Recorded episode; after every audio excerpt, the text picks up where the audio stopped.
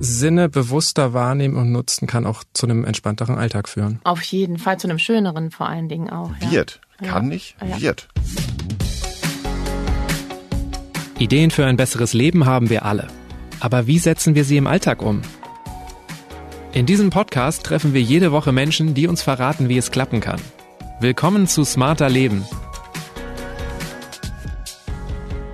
Ich bin Leine Kafka und diesmal spreche ich mit Jan und Ranghild Schweizer.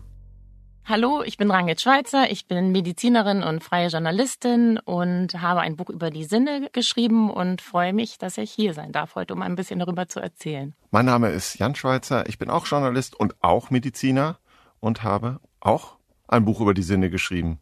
Es ist das gleiche wie das, das meine Frau geschrieben hat. Wir nutzen unsere Sinne Tag und Nacht und daran können wir auch gar nichts ändern. Vieles davon passiert unbewusst. Wussten Sie zum Beispiel, dass wir eine bevorzugte Nasenseite haben, die wir zu 75 Prozent einsetzen?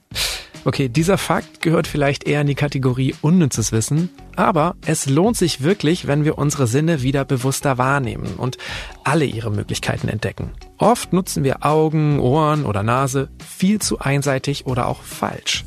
Wie unser Alltag also wieder sinnlicher wird, erklären Jan und Ragnhild in dieser Folge. Jan Ranghild, ich habe mal gelernt, dass wir fünf Sinne haben. Sehen, hören, riechen, schmecken und tasten. Ich weiß auch schon länger, dass es einen Gleichgewichtssinn gibt. Jetzt habe ich bei euch gelesen, es sind sogar zehn Sinne. Ist das der aktuelle wissenschaftliche Stand?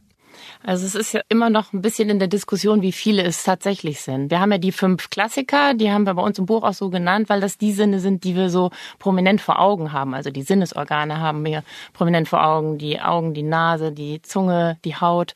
Und das sind die Sinne, äh, die eben so uns bewusst sind. Aber es gibt eben noch viele andere auch, von denen man gar nicht so viel weiß und wo gerade so der Laie auch gar nicht viel weiß, was es dazu gibt. Und deshalb haben wir die die Exoten genannt bei uns im Buch. Ob sie jetzt so in klassischer wissenschaftlicher Sicht Sinne sind, kann ich jetzt gar nicht genau sagen, aber wir würden sie als Sinne bezeichnen. Okay, was gibt's denn dann auch und wieso habt ihr euch jetzt dazu entschieden, dass das Sinne für euch sind?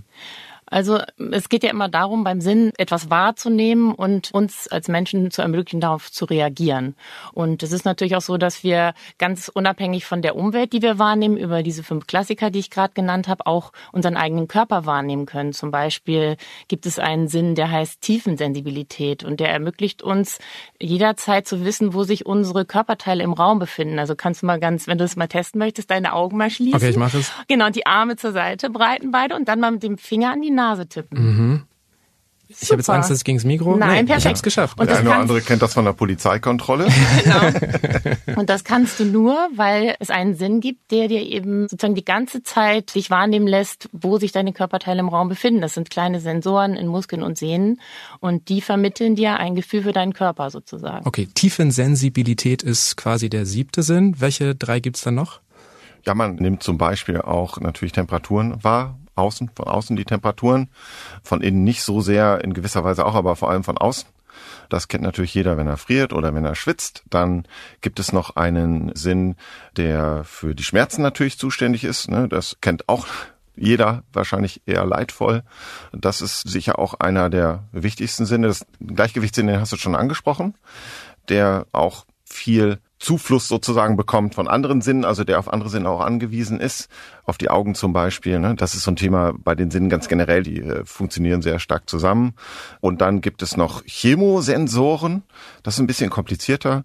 Die messen im Inneren zum Beispiel, wie hoch der Sauerstoffgehalt ist des Blutes. Und das ist ja nicht ganz unwichtig, wenn der fällt, da muss man schneller atmen, um mehr Sauerstoff aufzunehmen, weil äh, der gesamte Körper mit Sauerstoff versorgt werden muss.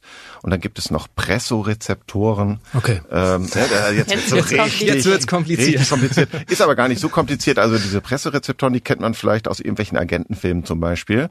Wenn jemand so einen Handkantenschlag an den Hals bekommt, dann wird dieser Pressorezeptor, der im Hals sitzt, der wird dann aktiviert und der lässt dann mit einem Schlag den Blutdruck absinken und zwar rapide und dann werden die Leute ohnmächtig.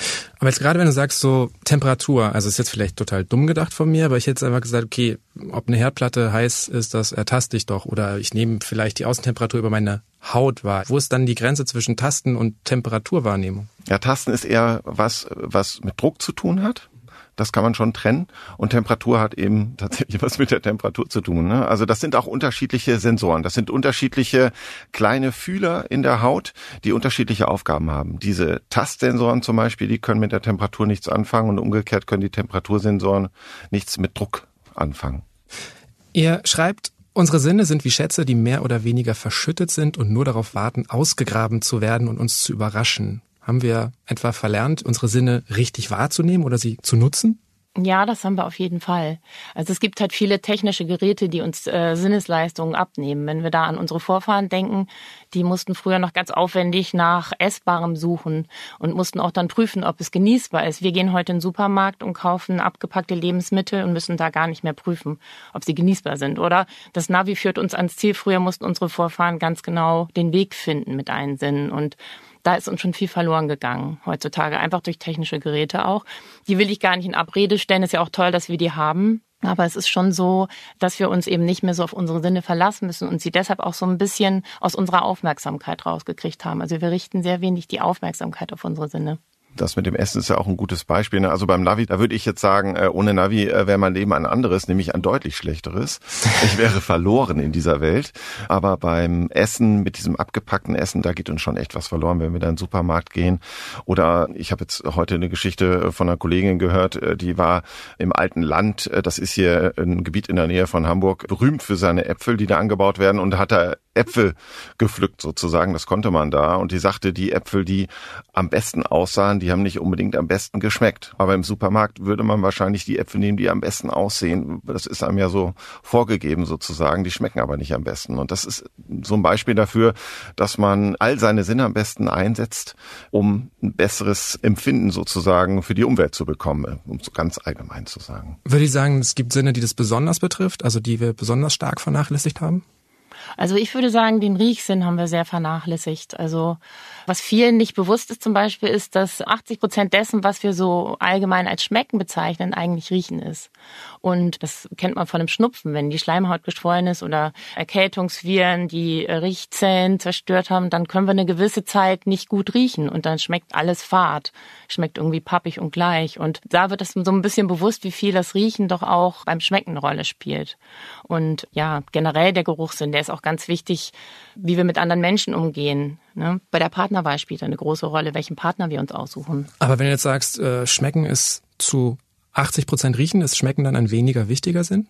Nee, Schmecken ist auch sehr wichtig. Also das, was wir an Grundgeschmacksarten über die Zunge wahrnehmen, das ist natürlich auch wichtig dafür, dass wir abchecken sozusagen, ob Essen genießbar ist, ob es runterschlucken. Was Saures weist uns darauf hin, dass es eine unreife Frucht ist, sollten wir nicht runterschlucken. Was Bitteres könnte giftig sein, sollten wir auch nicht runterschlucken. Und das sind so die Grundgeschmacksarten. Da gehört noch süß, salzig und Umami dazu. Und die schmecken wir dann noch, aber sozusagen das, was so als Gesamteindruck, als Gesamtgeschmackseindruck wichtig ist, da ist eben Riechen ganz groß mit dabei. Und das unterschätzen viele, unterdenken viele nicht dran. Und ja, eben erst wenn man es verloren hat, ja zum Beispiel in Zeiten von Corona haben viele komplett ihren Geruchssinn verloren. Da hat man dann erstmal gemerkt, was das für eine Rolle spielt, auch um Essen genießen zu können. Also das, was wir als Eigengeschmack von einer Frucht zum Beispiel wahrnehmen oder so, das ist eigentlich eher Duft als Geschmack, weil unsere Zunge das gar nicht schmecken könnte. Ja, die Frucht schmeckt vielleicht süß, wenn man nur das Schmecken betrachtet, mit den Süßrezeptoren schmecken oder vielleicht auch säuerlich. Aber die Aromen, die dahinter stecken, die sind riechen. Und das liegt daran, dass wir Essen in den Mund nehmen, es kauen und dann Aromen Aromastoffe frei werden, die von hinten über eine Verbindung zwischen Nase und Rachen an die Riechschleimhaut gelangen. Wenn wir das Essen eben kauen, steigen diese Duftstoffe auf und dann werden ganz viele verschiedene Aromen uns bewusst, die wir vorher, wenn wir uns nur auf Schmecken konzentrieren oder die Nase mal zuhalten, zum Beispiel nicht wahrnehmen würden. Wenn es zum Beispiel um Wein geht, dann schmecken manche Leute ähm, irgendwie, weiß nicht, Pfirsichnoten, Zitrus, Schokolade. Ich kann immer nur sagen, genau, gut, schlecht. Das ja. ist eigentlich, müsste ich, wenn ich das wahrnehmen will, müsste, müsste ich mich auf meine Nase konzentrieren. Genau, du müsstest eigentlich sagen, sie schmecken den Wein nicht, sondern sie riechen ihn. Also die Nuancen, die herauserkannt oder wahrgenommen werden, das ist Riechen. Die Grundgeschmacksarten sind eben nur säuerlich, süßlich, also, aber die Aromen, die frei werden, das ist Riechen. Das Was schmecke ich denn, wenn ich wirklich gar nichts mehr rieche? Ich glaube, ihr habt was mitgebracht. Ja, möchtest du das mal ich ausprobieren? Ich würde gerne ausprobieren. Ja, da gibt es einen ganz einfachen Versuch. Das hat vielleicht auch jeder zu Hause, einfach ein bisschen Zimt und Zucker zu mischen und dann davon mal so einen kleinen halben Teelöffel in den Mund zu nehmen. Wichtig dabei ist, dass du vorher die Nase zuhältst und dass du wirklich erstmal nur mit der Zunge schmeckst. Okay. Und dann machst du dir das bewusst, was du schmeckst und dann machst du die Nase auf, schluckst runter und atmest gleich nach dem Schlucken durch die Nase aus. Und dann wirst du den. Also nach dem Schlucken ja, atmen. Genau. Okay. Dann nehme ich, ich mal. Ich gebe dir das mal rüber. Das ist jetzt mal echtes Multitasking. Jetzt klinge ich auch schon atmen anders. durch die Nase. äh, durch den Mund, durch den Mund. Genau, atmen nicht ja, vergessen. Genau. So Und jetzt nehme ich einen kleinen Löffel. Was schmeckst du? Süß einfach. Und jetzt schlucken und durch die Nase ausatmen. Okay, krass. Jetzt nehme ich nur Zimt wahr im Grunde. Ich habe quasi die Komponenten getrennt. Ja, also es ist schon noch ein Gemisch, das du wahrnimmst. Nur Zimt wäre bitter. Also das muss Ah, okay. man, wenn du kennst wahrscheinlich von Kindertagen her oder so Zimt-Zucker-Gemisch oder von Krebs auf dem Richtig, Hamburger richtig, Dom genau, oder so. genau. Aber Ja, und das Zimt, zeigt auch, ne, die- diese 20 Prozent, die würde ich nicht vernachlässigen oder schlecht reden. Die gehören auch irgendwie dazu. Ne? Das kannst du mit dem Orchester vergleichen. Ne? Also 20 Prozent hört sich erstmal wenig an oder 80 Prozent viel. Aber wenn 20 Prozent der äh, Instrumente bei einem Orchester fehlen, äh, was ich die Geigen zum Beispiel oder so, ne, dann hört sich das ganz anders an. Und es schmeckt auch ganz anders, wenn diese 20 Prozent, diese Grundgeschmacksarten nicht dabei sind. Also die spielen schon auch eine Rolle. Also auch den Geschmackssinn beachten. Was beeinträchtigt den denn? Also ich habe früher geraucht, ich habe Ja. aufgehört und ich merke, Sehr ich, ich schmeck mehr. Ähm, ich glaube, Kaffee ist auch wahrscheinlich nicht so toll. ja viel in Innenräumen sein, vor allen Dingen, dass die Nase trocken ist. Ah. Das ist auch was. Also wir sind ja alle, wir arbeiten ja, du ja auch, viel in Innenräumen. Da ist die Luftfeuchtigkeit nicht so hoch und das ist auch nicht gut für die Nase. Also lieber mal kurz rausgehen in der Pause oder so. Ja, die Nase feucht halten. Und nicht rauchen natürlich auch, da hast du vollkommen recht. Gesund ernähren. Und leider etwas, was auch. du nicht beeinflussen kannst, alt werden. Ja, Das heißt, es wird automatisch schlechter und ich kann da auch nicht irgendwie gegen antrainieren oder so. Doch, antrainieren kannst du schon. Aber du verlierst schon ein bisschen was. Aber wenn du dagegen antrainierst, trainieren ist jetzt so auch wieder so ein, so ein Hochgestochen? ja, Ja. hochgestochen, beziehungsweise hört sich so wahnsinnig anstrengend an. Da muss man gar nicht so viel für machen. Wenn du den öfter mal benutzt, also wenn du es wirklich bewusst mal einsetzt, dann merkst du wahrscheinlich gar keinen Verlust. Was bedeutet bewusst einfach wirklich so eine kleinen Tests mal zu machen, mal irgendwie die Nase zuhalten, irgendwie drauf achten, was ist Geruch, was ist Geschmack? also ja, beim Kochen auch schon. Du kannst ja beim Kochen einfach mal nicht die Sachen in die Pfanne schmeißen, sondern vorher dann riechen. Oder die Zwischenschritte kannst du dir ähm, mal eher riechen oder mal ein bisschen schmecken. ne? Okay, aber Also was da- geht verloren? Der Geschmackssinn oder der Geruchssinn? Also der Geschmackssinn ist ja sozusagen, wenn es jetzt um Genuss von Essen geht oder ums Kochen geht, nicht so sehr prominent. Also das, was du gerade sagtest mit dem Wein, all diese Vielfalt nehmen wir ja mit der Nase wahr. Es ist schon so, dass man sich einfach ein bisschen das mehr bewusst machen muss. Also kochen tun wir ja alle irgendwann mal und oft machen wir das einfach, riechen natürlich auch so nebenbei, aber du kannst halt auch an jeder Zutat mal ein bisschen riechen und kannst probieren. Den Versuch, den wir gerade gemacht haben, kannst du auch mit Kräutern ganz toll machen, zum Beispiel mit glatter Petersilie und Koriander. Da mal vergleichen, wenn du das Blatt im Mund nimmst, es schmeckt genau gleich und sobald du dann den Riechsinn einschaltest, ne, dann merkst du den Unterschied. Und sowas kann man halt beim Kochen einfach immer mal machen und bewusst an Dingen riechen. Und auch im Alltag, du kannst auch im Badezimmer, kannst du einfach ein kleines Riechtraining machen, morgens mal an der Zahnpasta riechen, drei, vier Dinge dir suchen und immer ein bisschen bewusst. Wichtig beim Riechen ist, dass man Emotionen und Erinnerungen zulässt. Also wenn man zum Beispiel es ein bisschen üben und für sich wieder mehr ins Bewusstsein rufen muss oder möchte, äh, ist es so, dass du zum Beispiel dir ein Gewürz nimmst, wir haben das mit Rosmarin angefangen, riechst dran und bei uns ist es so, wir essen das immer zu Weihnachten mit ähm, Ofenkartoffeln zum Fondue. Und wenn du dann Rosmarin riechst, dann denkst du an Weihnachten, denkst, wie wir alle zusammensitzen und so, also dass so ein ganzer Film im Kopf abläuft praktisch. Und Gerüche werden halt mit Emotionen zusammen im Gehirn abgespeichert. Und deshalb ist es so, so wichtig, dass man da eben auch Emotionen zulässt und Erinnerungen, wenn man das übt. Heißt das, dass wir dann auch über Gerüche uns in bestimmte Stimmungen bewusst versetzen können, also quasi uns selbst so konditionieren könnten? Ja, klar. Also das kannst du. Du kannst dir zum Beispiel einen Geruch vornehmen, am besten einen, den du wirklich ganz gerne riechst und den immer zum Einschlafen riechen, wenn du auch wirklich müde bist. Ne? Wenn du jetzt nicht, äh, wenn du hellwach bist und du legst dich, weiß ich, um 6 Uhr nachmittags hin, dann äh, bringt das nicht viel. Aber wenn du wirklich müde bist, nimmst du dir diesen Geruch, riechst daran und mit der Zeit wird es wahrscheinlich so sein, dass du alleine, wenn du daran riechst, müde wirst und gut einschläfst. Habt ihr es ausprobiert? Ja, und? Ich habe einen Duft, äh, ich habe jetzt Zirbenholzspäne in Säckchen gefüllt wenn ich stressige Phasen habe, dann werde ich auch manchmal nachts wach und der hilft mir wirklich, wieder einzuschlafen. Also man konditioniert sich praktisch auf diesen Geruch so wie der, ich weiß nicht, ob du den Pavlovschen Hund noch kennst aus dem Bio-Unterricht. genau. Ne? Immer Futter und Glockenklang zusammen und irgendwann hat die Glocke gereicht, um den Speichel fließen zu lassen. Und so kannst du es dir bei Gerüchen auch vorstellen. Du kannst dich praktisch darauf konditionieren. Ich habe dann diesen Zirbenholzduft genommen und immer wenn ich müde war, ich habe das im Urlaub gemacht, wo ich keinen Stress hatte, habe ich mich hingelegt, habe an diesen Duft gerochen, ja so bist jetzt müde, schläfst jetzt ein. Und so habe ich das halt über die Zeit dann zu meinem Schlafduft gemacht. Das Gegenteil passiert fast schon automatisch beim Kaffee. Also ja. wer ein regelmäßiger Kaffeetrinker ist, der wird morgens schon durch den Kaffeegeruch wacher, also so ein bisschen zumindest. Ne? Okay, also gar nicht das Koffein, sondern es reicht schon. Ja, es reicht schon der Geruch. Mhm. Es heißt ja auch, wir können unsere Familienangehörigen erriechen. Ich kann jetzt aus dem Kopf sagen, wie eine frische Ananas riecht. Ich weiß nicht, wie mein Bruder riecht. Könntest du jetzt sagen, wie deine Mutter riecht? Ich könnte es nicht sagen, aber wenn du mir jetzt, also wir haben es wirklich auch mal ausprobiert. Das kann man ganz gut an Schlafshirts ausprobieren, die jetzt nicht mit viel äh, Parfum oder so besprüht sind. Ne? Also wenn du mal Schlafshirts nimmst, die ein paar Tage getragen wurden, da kannst du wirklich die Familienmitglieder alleine am Geruch unterscheiden. Du weißt genau, das ist das von dem, das ist das von dem. Und mit deinem Bruder müsstest du es vielleicht ein bisschen mehr noch trainieren, einfach weil du den nicht so oft um dich hast. Aber wenn du jetzt das mal bei der Familie zu Hause machst, du könntest sagen, zu wem welches T-Shirt. Okay, also meine Frau würde ich wahrscheinlich erriechen. Wie kommt es denn eigentlich, was wir als Duft oder als Gestank wahrnehmen? Ja, es ist vieles erlernt natürlich. Wenn du mit Kindern auf dem Bauernhof bist und die sind im Stall, da kannst du denen natürlich sagen, boah, das riecht aber hier echt eklig. Du kannst ihnen aber auch sagen, oh toll, Bauernhof, guck mal, wie toll die Kuh riecht. Wenn du das öfter machst? Also jetzt einmal ist wahrscheinlich zu wenig, aber das reicht vielleicht auch, wenn es ein sehr einschneidendes Erlebnis ist für die Kinder. Dann werden die das mit dem verbinden, wie du es ihnen da sozusagen beigebracht hast. Ist alles Sozialisierung oder ist auch ein bisschen Genetik mit dabei? Also, dass wir alle Menschen irgendwas auf jeden Fall als Gestank wahrnehmen? Ja, ich glaube, Verwesungs- und Leichengeruch ist schon was, was einfach auch äh, sehr intensiv ist und was eben uns auch warnen soll. Ja, Fäkaliengeruch auch natürlich, aber es gibt auch naturnah lebende Völker, die da sehr viel Information rausziehen. Die Kultur spielt da auch eine große Rolle. Und ist es nicht auch so, dass Gestank irgendwann weggeht? Also ich habe das Gefühl, wenn ich manchmal Gestank nur ein paar Minuten aushalte, dass er mich schon weniger stört.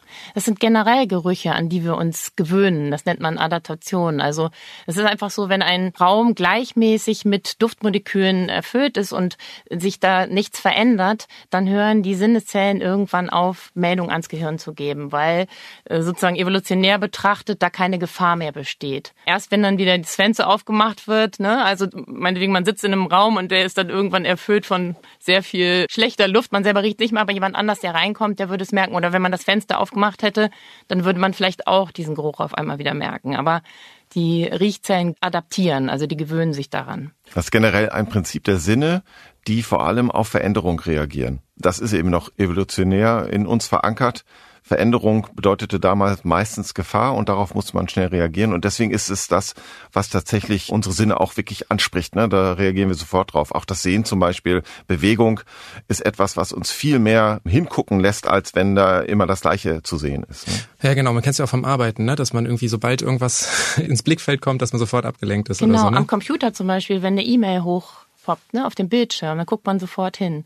Ja, oder auch wenn man spazieren geht draußen, eine Leuchtreklame beachtest du sofort oder ein Vogel, der auffliegt, aber ansonsten äh, nimmst du vieles auch nicht bewusst wahr. Ne? Kann es sein, dass wir am meisten darauf achten, was wir sehen, dass wir also sehr fokussiert sind auf unsere Augen? Ja, die Augen spielen schon eine sehr große Rolle. Viele, ich würde sogar sagen, die meisten Forscher und Experten sagen, dass sie die größte Rolle spielen. Also die meisten Sinneseindrücke kommen über die Augen ins Gehirn, das kann man schon sagen, ja. Gerade wenn wir jetzt festhalten im Grunde, ne, dass die meisten Menschen den Sehsinn für sehr wichtig halten, habe ich immer das Gefühl, dass wir ihn auch irgendwie verkümmern lassen, weil letztendlich ich nutze den eigentlich den ganzen Tag ähnlich. Ich sitze in meinem Job meistens hinterm Bildschirm abends oder auf dem Nachhauseweg gucke ich auch aufs Smartphone. Ich habe auch nie darüber nachgedacht, meine Augen zu verbessern, sondern ich habe halt Kontaktlinse, Brillen und wenn ich meine Kontaktlinsen abnehme, merke ich, die sind schlechter geworden. In welcher Hinsicht könnten wir unsere Augen noch viel besser nutzen? Also, was du gerade sagtest, ist schon auch richtig. Wir überfordern die Augen auch oft. Also, es ist manchmal auch wirklich gut, dass wir, gerade wenn wir am Bildschirm arbeiten, ihnen auch ein bisschen äh, Ruhe mal wieder gönnen. Gerade diese Naharbeit in Innenräumen ist ähm, für die Augen wahnsinnig anstrengend, weil die Augenmuskeln halt ständig auf diesen kurzen Bereich gucken müssen. Und eigentlich sind sie ja, wenn man das von der Evolution her betrachtet, dafür gemacht, in die Ferne zu blicken, Weitblick zu haben und draußen zu sein. Und was viele auch nicht wissen, ein gut beleuchtetes Zimmer, so wie hier jetzt, hat 500 Lux und draußen ein bedeckter Wintertag hat 5000 Lux. Also ist viel heller. Und das ist natürlich viel besser für die Augen, auch die Helligkeit draußen zu nutzen. Wieder die Luftfeuchtigkeit hier drin wird, ist das Auge schnell trocken wir brauchen ja auch den Tränenfilm, um es zu benetzen, um es äh, mit Nährstoffen zu versorgen, Fremdkörper rauszuspielen. Der wird auch reißt praktisch ein, wenn wir ständig drin sitzen und auf den Computerbildschirm starren. Und All diese Dinge muten wir den Augen zu, ohne dass uns bewusst ist, was sie eigentlich auch, ja, dann an Schaden zufügen. Also ich glaube, es ist manchmal auch gut, den Augen wieder mehr Freiheit zu gönnen und ein bisschen draußen zu sein und den Weitblick mehr zu genießen und nicht immer das Smartphone vor der Okay, also Veränderungen sind wichtig, darauf ja. reagieren wir, aber im Grunde frische Luft hilft auch ja, unseren Sinnen. Absolut. Ähm, ja. Und wenn du auch sagst, Freiheit zu gönnen, ich denke auch manchmal, Vielleicht geht es darum, die Sinne mal anders zu nutzen, weil ich weiß nicht, ob ihr das auch kennt. Ich zum Beispiel höre beim Job ganz genau hin, höre ganz präzise, auch bei Musik höre ich Füllstimmen und kleine Nuancen. Dann gehe ich durch die Straßen und höre eigentlich nur so pauschal Lärm und höre überhaupt nicht mehr hin. Kennt ihr das auch aus eurem mhm. Alltag? Ja. Absolut, klar. Absolut, mhm. absolut. Und äh, gerade das ist halt, äh, was ich meine, die Sinne haben wir immer dabei. Es ist nicht so, dass wir in ein Sportstudio gehen müssen und ein Jahresabo abschließen müssen. Die haben wir immer dabei. Und wir müssen sie uns immer nur mal wieder ein bisschen mehr ins Bewusstsein rufen und können so viel rausschöpfen, wenn wir sie bewusster dann nutzen. Also was du gerade sagst, das, was du jetzt hier bei deiner Arbeit machst, dieses ganz bewusste Hinhören, das könntest du ja, wenn du dann rausgehst, auch machen. Du könntest dich vielleicht mal hinsetzen, den See sehen, wo wir ja gerade sagten, der ist ja dominant, mal ausschalten und mal hinhören, was du draußen alles so hören kannst ist nicht nur Lärm von der Straße, sondern wenn du dann die Augen schließt, hörst vielleicht auch Vögel singen, hörst dann ein Kind sprechen. Ist es vor allen Dingen in der Natur, wo ihr jetzt genauer hinhört, oder ist es auch im zwischenmenschlichen Bereich? Ja, in der Natur, das nutzen wir sehr stark für uns, weil wir viel Rad fahren und dann da auch die Möglichkeit haben, einfach mal stehen zu bleiben und Dinge zu hören, die uns vorher nicht interessiert haben, wo wir vorbeigefahren sind und nicht hingehört haben. Aber im zwischenmenschlichen Bereich ist es natürlich auch total wichtig, zuzuhören und natürlich nicht nur akustisch, sondern auch inhaltlich. Und das ist sicher durch die Recherche zu, zu unserem Buch auch besser geworden, das Hinhören, weil das einfach unglaublich wichtig ist. Und Hinhören heißt nicht nur hören, was sagt derjenige, sondern wie sagt er es. Ne? Da hört man auch unglaublich viel raus, Nuancen in der Stimme. Emotionen zeigen sich in der Stimme oftmals viel stärker und eindrücklicher, als es eine Mimik überhaupt tun kann. Ist es wirklich so? Das hätte ich nämlich genau anders gedacht. Ähm, das ist auch in Studien gezeigt, dass die Probanden, die nur gehört haben, am besten die Emotionen raushören konnten. Also die, die nur geguckt haben und nichts gehört haben, konnten das nicht so gut. Und die, die geguckt und gehört haben, konnten es auch nicht so gut. Und da haben die Wissenschaftler daraus gefolgert, dass es so ist, wenn wir zwei Dinge machen, also sehen und hören, das Gehirn kann halt nicht zwei Dinge mit genau gleicher Aufmerksamkeit machen. Es switcht dann so hin und her und dann gehen uns Informationen verloren. Aber wenn wir nur hinhören, dann können wir sehr viel an Emotionen und sogar mehr raushören, als wenn wir nur gucken. Stimmt, also die Stimme ist ja auch so ganz sensibel, ne? Da schwingt alles mit, mhm. der ganze Körper. Lustig genau. ist, das kann auch jeder machen, ohne ja. dass er mit jemandem anderen spricht, wenn er zum Beispiel alleine zu Hause ist. Man kann sich einen Film einfach mal nur anhören macht die Augen mal zu. Also das ist auch ein ganz anderes Erlebnis. Und da wird man auch einen Unterschied sehen in der Emotionalität zum nur hingucken. Also wenn man den Ton abstellt. Da sieht man weniger Emotionen, würde ich jetzt mal behaupten, ist meine persönliche Erfahrung, als wenn man nur hinhört. Ohren können wir ja nicht verschließen. Das finde ich auch nochmal einen ganz großen Unterschied zu den Augen. Ähm, was ist denn eigentlich leichter, sich auf Dinge zu konzentrieren oder Dinge auszublenden? Oh, das ist schwierig. Ich glaube, Dinge auszublenden ist schwieriger. Also Lärm, wenn du da jetzt drauf ansprichst, muss Beispiel, ja nicht unbedingt laut sein. Lärm ist einfach Schall, der stört. Das kann einfach sehr, sehr belastend sein. Also natürlich hängt das immer davon ab, in welcher Situation man ist, wie lärmempfindlich man selber ist, was für eine Persönlichkeit man ist. Aber es ist schon so, dass Lärm wirklich sehr, sehr stressen kann, den Körper stressen kann. Vor allen Dingen auch nachts. Also Menschen, die an der Straße wohnen, auch wenn es ihnen gar nicht bewusst ist und nachts starkem Lärm ausgesetzt sind, die können wirklich körperliche Probleme davon tragen. Einfach, weil nachts auch von der Evolution her nochmal betrachtet unser Hörsinn besonders aufmerksam ist, weil er halt früher Feinde im Gebüsch knacken hören musste und es ist halt auch nachts, wenn wir schlafen so. Also wenn da Lärm ist, ob es von der Straße ist oder Nachbarn, die oben drüber vielleicht noch sehr laut sind und das stresst den Körper sehr. Also das ist hm. schon. Ja, man kann es ja auch mit einem Konzert vergleichen. Also wenn man mit einer bestimmten Dezibelanzahl eine Baustelle vor der Haustür hat, dann nervt die natürlich ungemein und abends kann man dann auf ein Konzert gehen und da spielt die Musik viel, viel lauter und das findet man super. Lärm ist halt echt subjektiv.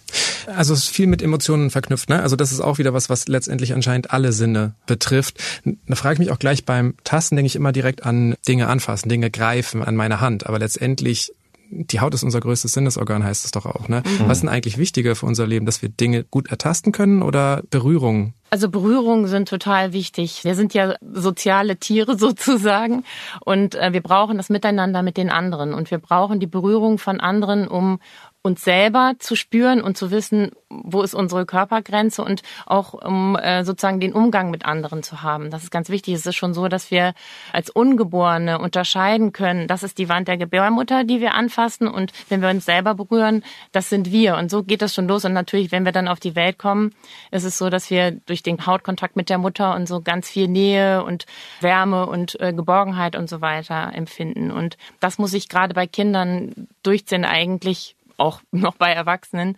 Es ist ganz wichtig für das Miteinander, wie wir mit anderen umgehen. Ich habe es jetzt gerade schon gesagt, ich denke bei Tasten so klassisch an die Hände, aber wie ist es eigentlich mit anderen Körperteilen? Können wir auch mit Füßen gut tasten?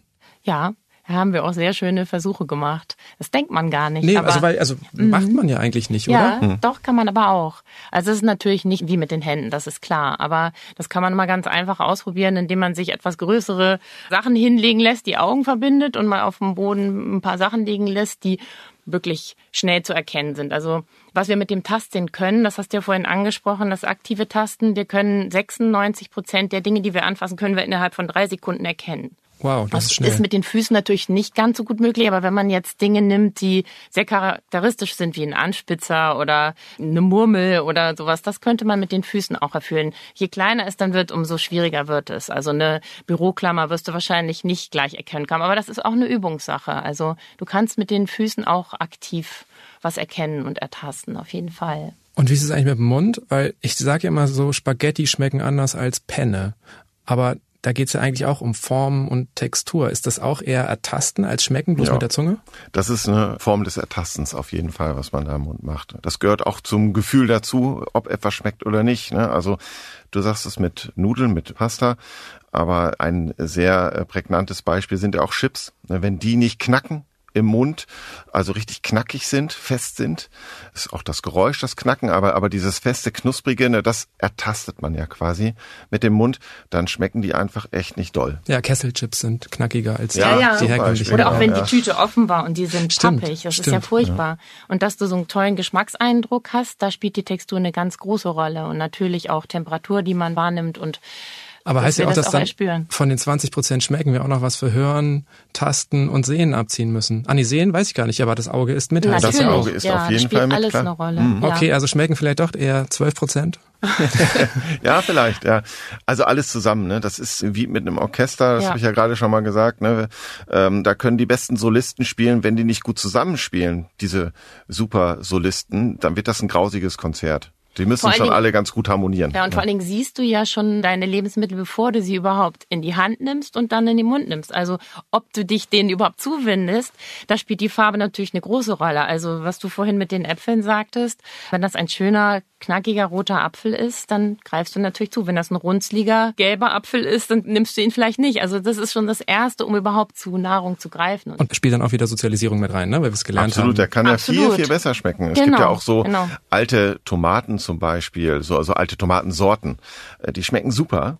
Die sehen aber nicht so aus, wie wir sie kennen. Und ja, dann wirklich. denken wir schon beim Anblick, oh, das ist nix, ne? Die sind vergammelt oder so, ne? Also das spielt eine große Rolle. Ich habe in eurem Buch was gelesen, ähm, die rechte Hälfte des Gehirns ist besser darin, Objekte zu erkennen. Deswegen sollte man seine linke Hand benutzen, wenn es nur geringe Unterschiede zu ertasten gibt, weil sich die Nerven im Rücken genau. mal kreuzen. Und ich habe mich gefragt, ist das jetzt absolutes Nerdwissen, was mir vielleicht so äh, auf einer Party hilft oder hilft mir das auch wirklich im Alltag? Also auf der Party hilft es dir auf jeden Fall. Ne? Da bist du schon mal der Star, denke ich mal, wenn du ein paar von den Dingern raushaust. Aber im Alltag, ja klar, probier's mal aus. Ne, das ist ja immer subjektiv und es ist immer sozusagen Statistik. Wie wahrscheinlich ist es, dass ich etwas erkennen kann, was nur schwer zu erkennen ist mit der einen und mit der anderen Gehirnhälfte oder mit der einen oder anderen Hand in dem Fall. Ne? Und da zeigen eben Studien, dass eine größere Anzahl von Probanden halt das mit dieser überkreuzenden Gehirnhälfte erkannt haben. Ne? Das kann für dich persönlich dann wieder anders aussehen, aber die Wahrscheinlichkeit ist höher, dass du das tatsächlich mit der einen Gehirnhälfte besser kannst. Was haust du jetzt noch so gern auf Partys raus, nachdem du das Buch geschrieben hast? Bei dem Buch werde ich ja immer drauf angesprochen, was hast du denn geändert, nachdem du dieses Buch geschrieben hast? Und ich erzähle dann immer gerne, dass ich mein Essen so ein bisschen geändert habe, weil ich bin derjenige, der einfach unglaublich schnell gegessen hat. Und das tue ich jetzt nicht mehr. Ich esse jetzt bewusster und guck mal vorher, was ich da koche. Ich riech mal dran, ich schmecke so ein bisschen und esse dadurch, glaube ich, auch echt ein bisschen, also durch dieses bewusstere und besser gewürzte Essen auch ein bisschen weniger. Und du kaust Kaugummi, wenn du einen Ohrwurm hast. Stimmt, das mache ich auch. Okay, ja, ja. das klingt nach, wirklich nach einem Party-Fact. Ja, genau. Ja, also das Ohrwurmwissen ist ja auch eins, das auf jeder Party, zumal wenn da solche Hits wie Life is Life oder so gespielt werden oder Lemon Tree, das ist ein sehr geschätztes Wissen. Also damit bist du dann wirklich der Held auf der Party, wenn du denen sagen kannst, okay, jetzt haben sie gerade Life is Life gespielt, das wird so unbedingt loswerden, kau mal ein Kaugummi. Ja, okay, und das sind auch beide Songs, die man eigentlich gerne wieder aus dem Ohr raus Genau, auch, ne? ja, und das Kaugummi hilft dabei, weil das das Gehirn so sehr beschäftigt, dass es mit dem Ohrwurm nicht mehr so richtig viel anfangen kann, sagt man. Und deswegen ist die Wahrscheinlichkeit wiederum größer, dass du diesen Ohrwurm verlierst. Ja, was du auch machen kannst, das ist ein bisschen qualvoller, ist den Song innerlich zu Ende zu summen beziehungsweise den Song zu Ende zu hören, weil eine Theorie bei der Entstehung des Ohrwurms ist, dass man den äh, immer wieder beenden will sozusagen im Gehirn und es nicht so richtig kann. Das, das Gehirn probiert es immer wieder, diesen Song zu beenden. Und wenn du ihn dann noch mal einmal zu Ende hörst, dann tust du dem Gehirn damit und dir auch einen großen Gefallen. Scheitert aber daran, dass man meistens die Strophe nicht kennt, ne? Also deswegen genau. Kaugummi kauen wahrscheinlich ja. einfacher. Ja, ja oder, oder eben noch mal hören. Ja, ja genau. Du gehst zum DJ und sagst, spiel noch mal noch live, mal live, live. Okay. bis zum Ende. Inwiefern nutzt du deine Sinne jetzt anders? Auch riechen und schmecken. Das habe ich sehr vernachlässigt. Also ich habe auch sehr viel immer nebenbei beim Arbeiten am Computer gegessen und so und das versuche ich total zu vermeiden. Ja, es ist auch so, je häufiger wir essen kauen, ich, im Durchschnitt sind sechs Mal, natürlich kommt es auf das Lebensmittel an, aber da verlieren wir auch so viel an Aromen, weil wir es dann nur schnell kauen, runterschlucken. Und das versuche ich jetzt auch, ein bisschen mich mehr drauf zu konzentrieren und auch mal was auszuprobieren. Wir sind jetzt nie die riesen Köche gewesen, aber das sind wir jetzt mehr geworden. Also auch wirklich selber kochen und einkaufen gehen und irgendwie so bei allem schon so ein bisschen die Sinne mit Schulen und auf den Markt gehen und sowas. Also mhm. ja, einfach viel mehr uns noch ins Bewusstsein rufen. Wir haben jetzt viel über diese fünf Klassiker geredet. Inwiefern beachtet ihr auch mehr die anderen fünf? Gleichgewichtssinn kann man relativ gut und einfach trainieren. Und es ist tatsächlich auch eine Sache, die man in unserem Alter, in deinem noch nicht, trainieren sollte. äh, wir werden ja langsam so ein bisschen älter und da äh, wird es dann auch ein bisschen schlechter mit dem Gleichgewichtssinn. Kann man aber eben gut trainieren. Denn äh, wenn der nicht mehr so richtig gut funktioniert, dann hat man schon eine Neigung zu Stürzen. Und Stürze sind wirklich echt fatal. Im höheren Alter natürlich. Ne?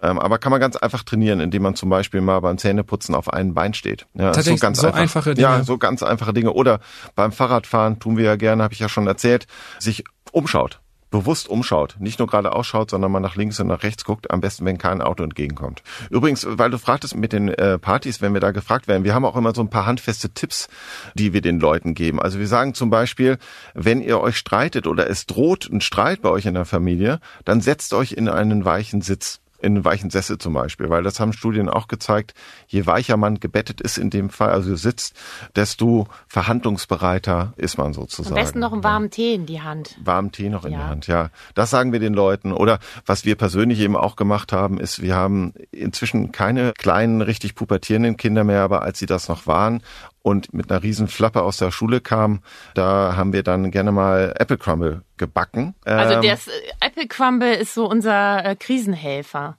auch wenn wir uns mal gestritten ja. haben, habe ich auch schon einen in den Ofen geschoben, weil Düfte eben auch wirklich für Wohlbehagen sorgen können. Und alleine das Riechen dieses Apple Crumbles oder kann man auch Apfelkuchen backen, ist schon so, dass Krisen gar nicht erst aufkommen. Also das ist auch was, was man für sich nutzen kann. Also Gerüche, was wir vorhin auch schon gesagt haben, wirklich auch für sich nutzen, nicht nur als Schlafgeruch. Mhm. Wir haben auch einen Geruch, der uns konzentrierter arbeiten lässt am Rechner und da kann man sich eben drauf konditionieren. Ja, man könnte zum Beispiel auch der Babysitterin ein T-Shirt der Mutter oder des Vaters in die Hand drücken, also ein getragenes. Oha, ähm, da muss man sich aber schon mögen und kennen. Ja, ist richtig. Ja. Nee, sie soll jetzt nicht in der Hand haben, sie soll ins, ins Bett legen, wenn sie die Kinder Für die Kinder, ja, ja. Aber trotzdem das mit dem mögen oder man zahlt ein bisschen mehr. Ja. aber, aber, sie hat dann vielleicht auch mehr Ruhe, weil dieses T-Shirt, dieser Geruch der Eltern, der beruhigt die Kinder. Oder auch wenn Eltern ihr Kind im Bett schlafen lassen und es dann ins eigene Bett umgewöhnen wollen, hilft es auch, wenn sie da ein T-Shirt reinlegen. Also all solche Sachen. Okay, also ne? Sinne bewusster wahrnehmen und nutzen kann auch zu einem entspannteren Alltag führen. Auf jeden Fall, zu einem schöneren vor allen Dingen auch. Wird. Ja. Kann nicht, ja. wird zu einem entspannteren Alltag führen. Ja. Wenn das mal kein schönes Schlusswort ist. Ich danke euch für eure Zeit und fürs Gespräch. Ja, wir bedanken ja, uns wir auch. haben zu danken.